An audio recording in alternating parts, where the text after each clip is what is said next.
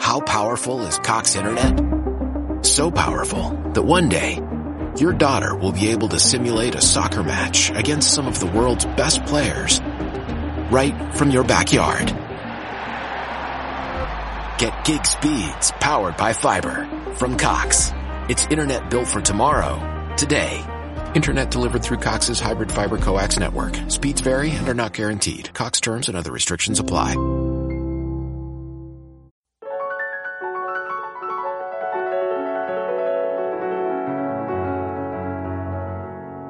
Te damos la bienvenida al podcast sobre estrés, psicología y ciencia, con el psicólogo Lucas Burgueño. Visita cemic.com para ampliar más información.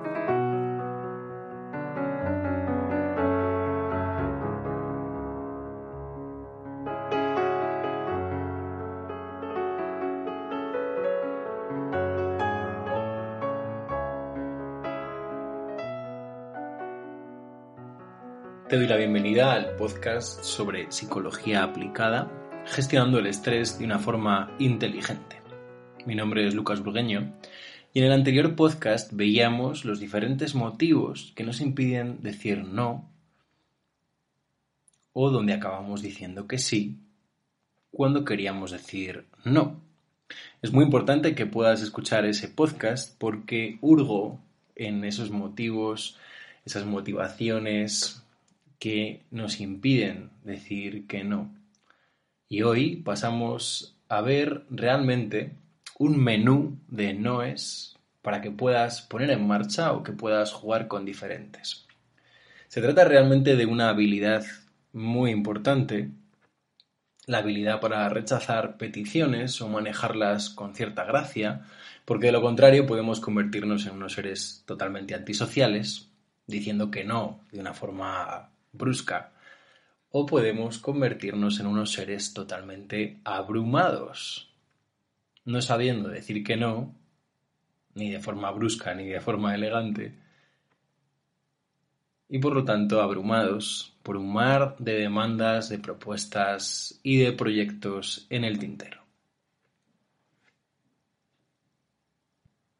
La idea para hoy, por lo tanto, va a ser explorar cómo efectivamente pasar a la acción, el poner límites o establecer condiciones, establecer distancia o decir no, es una habilidad compleja. ¿Para qué engañarnos? A mí es una habilidad que a día de hoy todavía me lleva esfuerzo y tiempo poner en marcha. Sin embargo, suele merecer mucho la pena porque como vemos a menudo en las formaciones de estrés y como vemos a menudo en la clínica, decir que sí o no poner límites nos acaba pasando factura a medio y largo plazo. Decir que sí cuando queríamos decir que no, no poner límites en el plano personal o en el profesional, nos puede acabar haciendo pasar una factura física, psicológica o emocional. Por ello, tómate este podcast como un menú de herramientas, un menú de estructuras que vas a poder ir jugando con ellas. Pero sobre todo recuerda que como toda habilidad hace falta practicar, practicar y practicar. Esto es en lo que siempre nos centramos en las formaciones. Y esto es una parte fundamental de la gestión del estrés inteligente.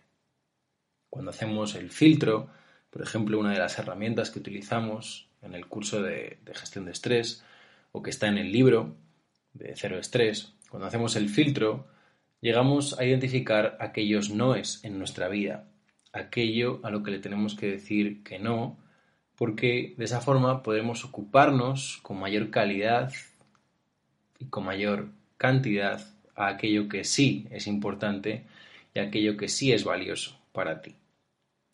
Sin embargo, muchas veces es difícil dedicarle tiempo a aquello que es importante porque no hemos establecido estos noes de una forma adecuada. Y esto es una habilidad hacia la que volver una y otra vez. ¿Por qué? Pues porque como seres humanos solemos tender, y la realidad suele tender hacia ese caos, ¿no? hacia esa inercia en la que se nos va colando ruido y ruido y ruido y nos despistamos de aquello realmente valioso, aquello realmente importante. Las demandas son muchas, son muy grandes y a día de hoy, con la tecnología, las redes sociales, el bombardeo de marketing, el remarketing, el marketing por mail, el marketing por todas partes, hay una constante bombardeo que requiere tu atención. Por ello también otra de las herramientas que utilizamos es la del protocolo 4F, para que esa atención esté centrada. Pero hoy vamos a pasar realmente a un menú de Noes que te permita jugar e ir probando en diferentes situaciones. Vamos allá. Lo primero que quiero que tengas en cuenta es la importancia de ser un disco rayado o muchas, en muchas ocasiones lo que vamos a llamar batir el récord, buscar batir el récord. ¿Qué significa? Dirás, Lucas, ¿qué significa ser un disco rayado? No suena muy bien. ¿O qué significa batir el récord? Esto quizá a los que hacéis deporte os suene mejor. Pues que muchas veces vas a tener que insistir y seguir diciendo que no o expresar lo que sea que quieres expresar, expresar una alternativa o pedir un cambio, que tú tengas la habilidad o que expreses adecuadamente todas las formas y estructuras que vamos a ver hoy para decir que no, no significa que con decirlo una sola vez vaya a ser suficiente, o no significa que si la otra persona no lo entiende a la primera, lo hayas hecho mal. Una parte muy importante de lo que vamos a ver hoy, de lo que te quiero contar hoy, reside en la habilidad de ser un disco rayado. Hay veces que la otra persona no lo entiende, va a insistir o puede que busque algunas alternativas que aún así no acaban de convencerte y por ello necesitarás mostrarte como un disco rayado. Por eso, parte de lo que vamos a ver hoy te va a permitir mantenerte en tu línea y mantenerte dentro del el no o la forma de no que hayas escogido. La primera forma que quiero explorar contigo va a ser la que vamos a llamar despriorización. Despriorización. Esta forma de no vengo con ella a raíz de mucha gente que habéis estado teletrabajando y que habéis recibido ingentes demandas o demandas a todas horas y demandas en todo lugar. Pareciera que el teletrabajo permitiera que nos pidieran de todo y en todo momento. Muy bien. Despriorizar es una estructura que utilizamos cuando queremos que decir no a alguien que nos pide algo, a un superior, a un jefe, a un compañero de equipo. Pero definitivamente es algo que vamos a utilizar de la siguiente manera. Y cuando alguien nos pide algo y tenemos que hacer ese algo, es decir, suele estar en situaciones donde la otra persona jerárquicamente está por encima o habremos de hacerle caso. Despriorizar implica hacer una pregunta muy sencilla. Y esto tiene que ver cuando a veces sientes em, este desbordamiento por un sinfín de tareas que te han pedido para ayer. Además, la persona que te lo pide te lo suele pedir para ayer.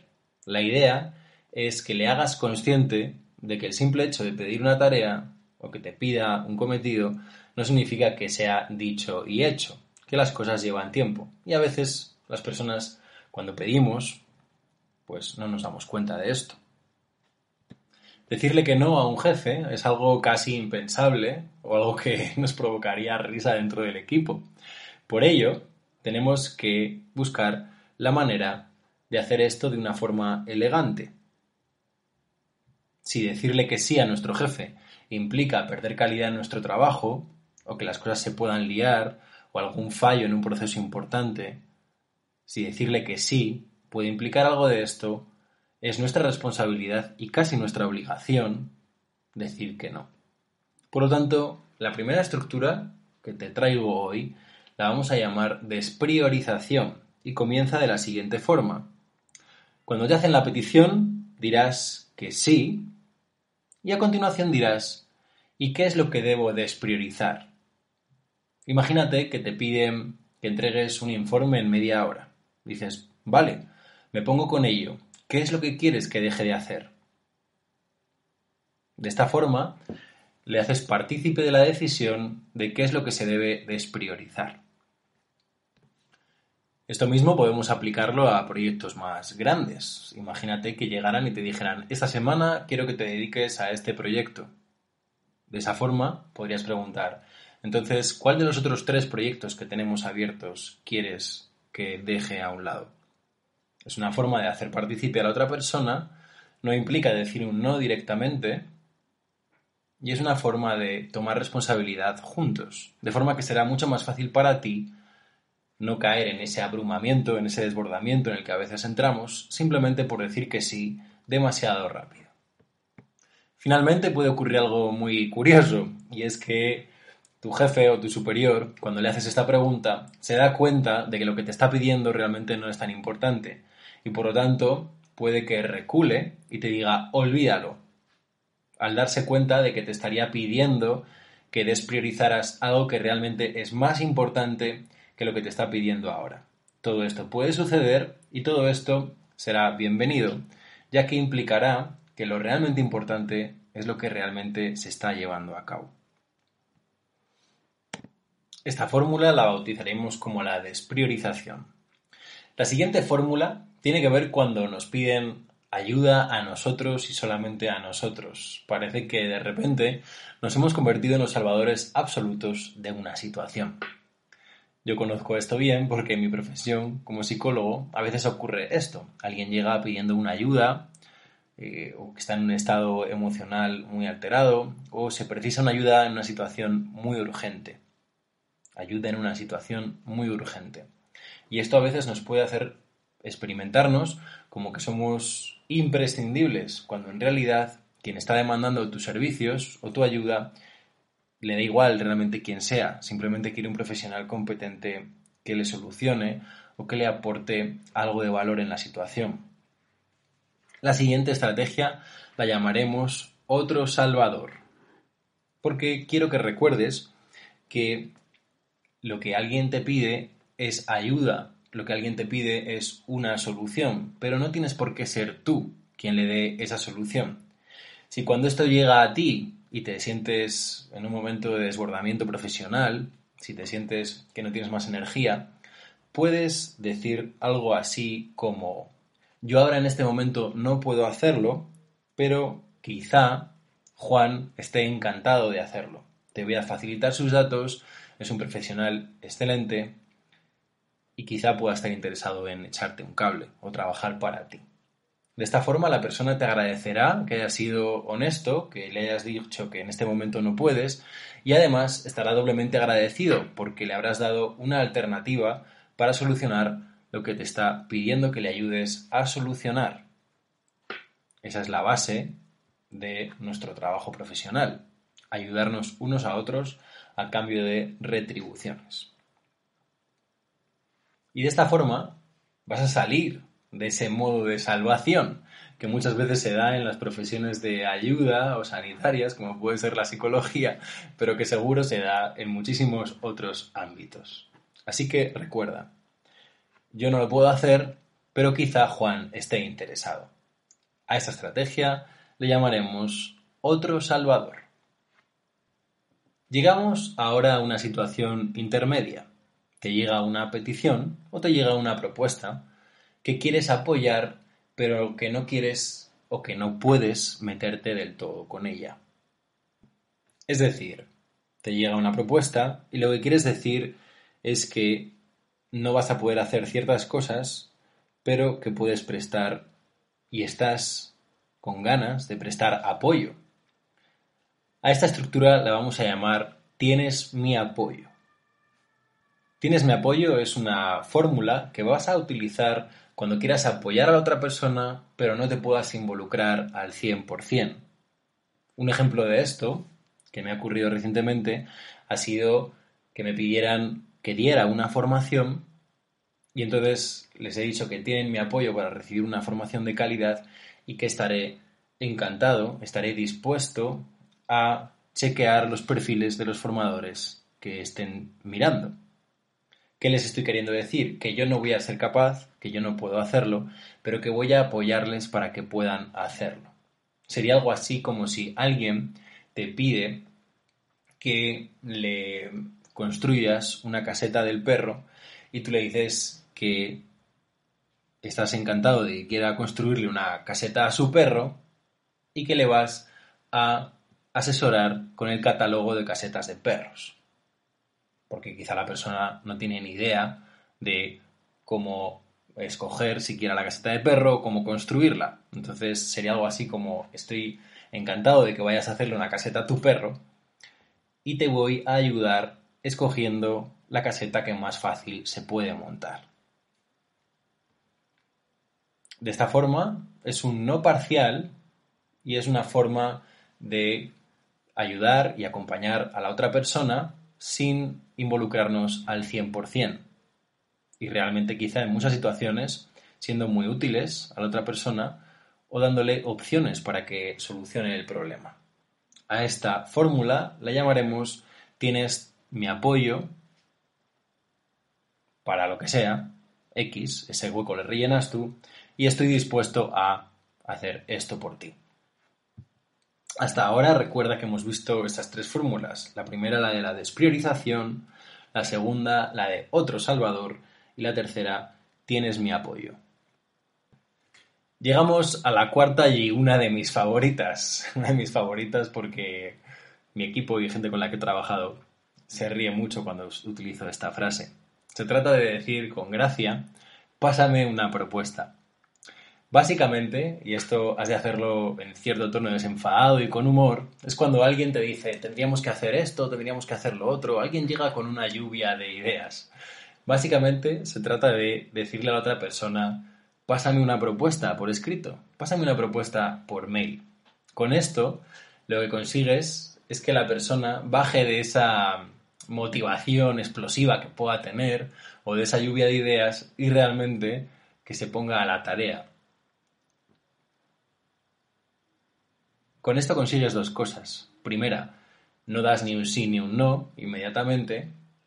Haces que la persona reflexione sobre lo que te está pidiendo y lo mejor de todo, cuando te llegue esa propuesta, podrás ver si realmente te interesa o no. Esta cuarta estructura, pásame una propuesta, la puedes hacer además con mucho humor, cuando ves que la otra persona te está pidiendo algo que está totalmente fuera de tu alcance. Llegamos ahora a una fórmula que os va a interesar mucho a aquellas personas que estáis abrumados por el correo electrónico. Esta es la quinta estructura y es la respuesta del monje. La respuesta del monje fue una respuesta que yo utilicé mientras escribía el libro del cero estrés. Y también la utilicé durante aquel mes en el que me encerré para escribir la tesina sobre mindfulness aplicado en estrés, ansiedad y depresión, la tesina con de investigación con la Universidad de Valladolid. La respuesta del monje es básicamente una respuesta automática que puedes establecer en tu email informando a las personas que te escriben de que quizás simplemente chequearás el correo una vez a la semana y que te encuentras en una situación de trabajo, en una situación de retiro, en una situación personal o del tipo que sea que justifique que simplemente vas a chequear el mail en, en esos periodos de tiempo. Imagínate, podría ser algo así como, en este momento me encuentro sumido en un proyecto de trabajo que me está demandando más de lo que pensaba. Por ese motivo, solamente estoy pudiendo chequear el email los viernes de 1 a 2 de la tarde. Disculpa si me retraso en contestarte. Un abrazo. Esa respuesta automática va a hacer que la otra persona tenga unas expectativas más claras sobre cuánto tiempo de espera tiene para que tú le respondas y a la vez informa de que en estos momentos no estás en tu momento más disponible. Nadie se enfadará y probablemente lo entenderán, más si lo haces en un periodo, por ejemplo, de vacaciones.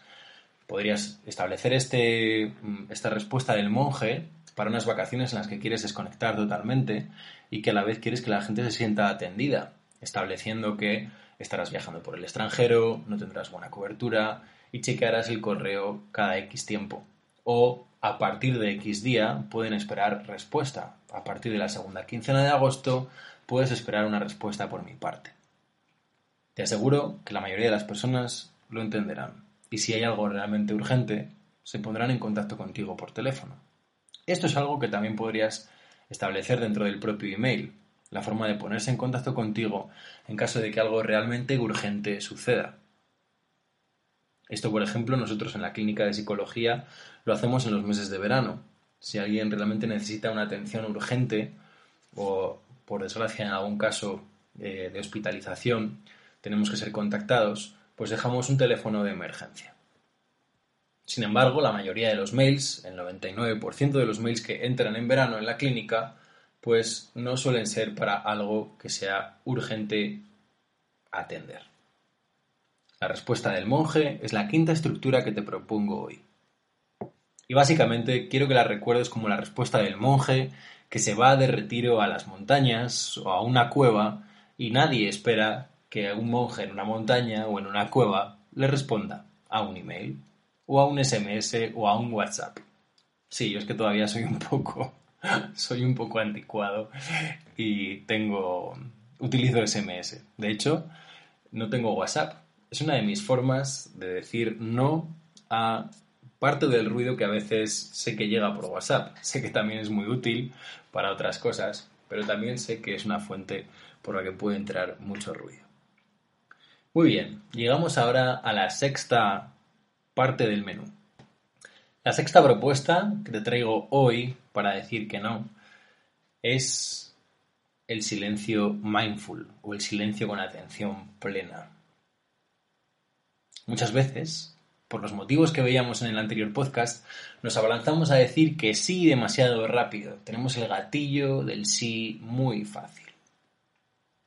Lo que te propongo esta vez es que cuando llegan este tipo de demandas o este tipo de propuestas, te hagas completamente dueño del silencio, con atención plena.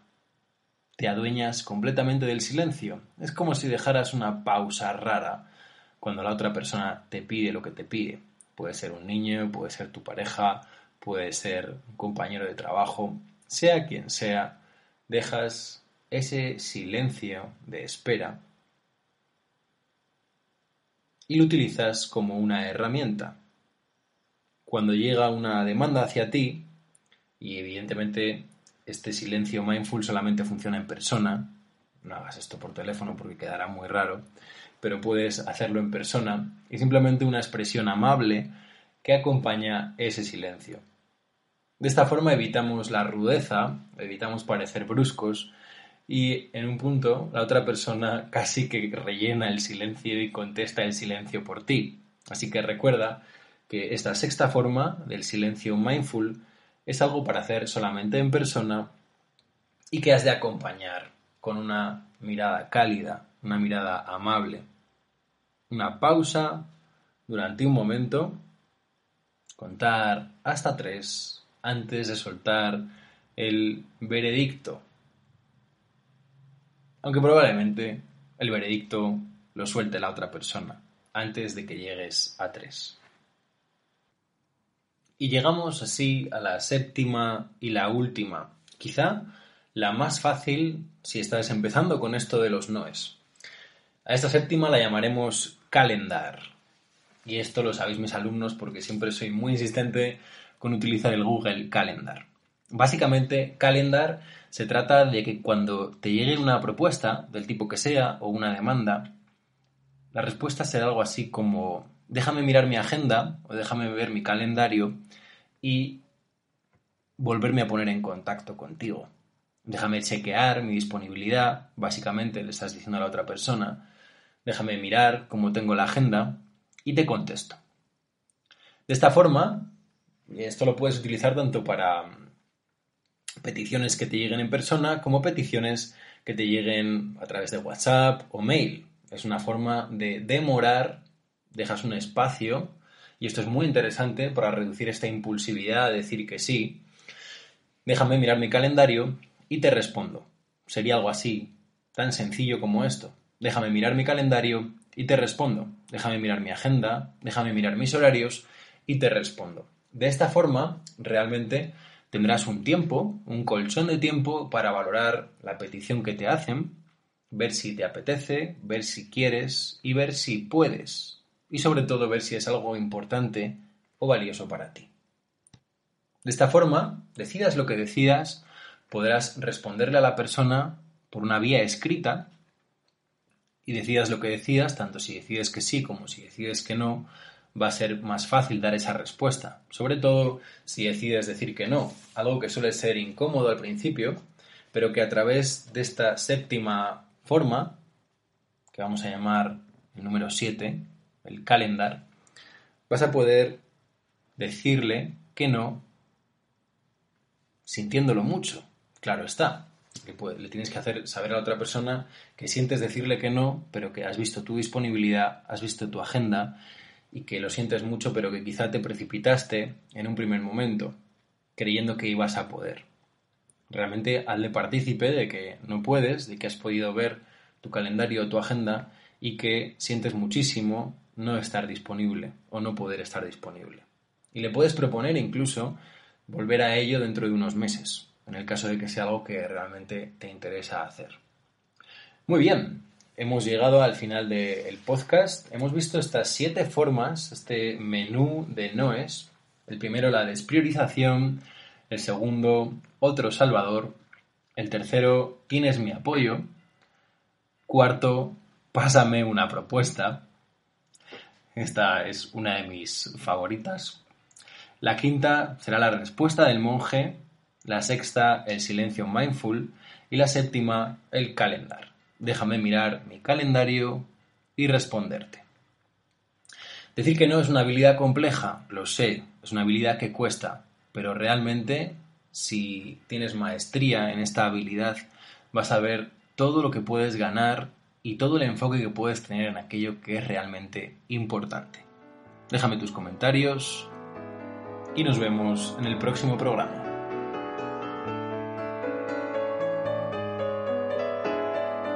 Recuerda que puedes seguirnos en redes sociales para conocer todos nuestros cursos, las últimas noticias y nuestra clínica.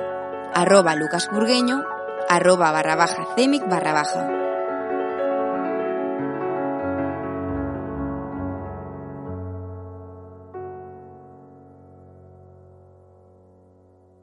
Why? Why? If you Why? have T-Mobile 5G home internet, you might be hearing this Why? a lot. Why? Every time your internet slows down during the busiest hours. Why? Why? Because your network gives priority to cell phone users. Why? Good question. Why not switch to Cox Internet with two times faster download speeds than T-Mobile 5G home internet during peak hours? Okay. Stop the whys and visit cox.com slash 5G home for details. T-Mobile prioritizes certain T-Mobile phone users over home internet users during times of congestion.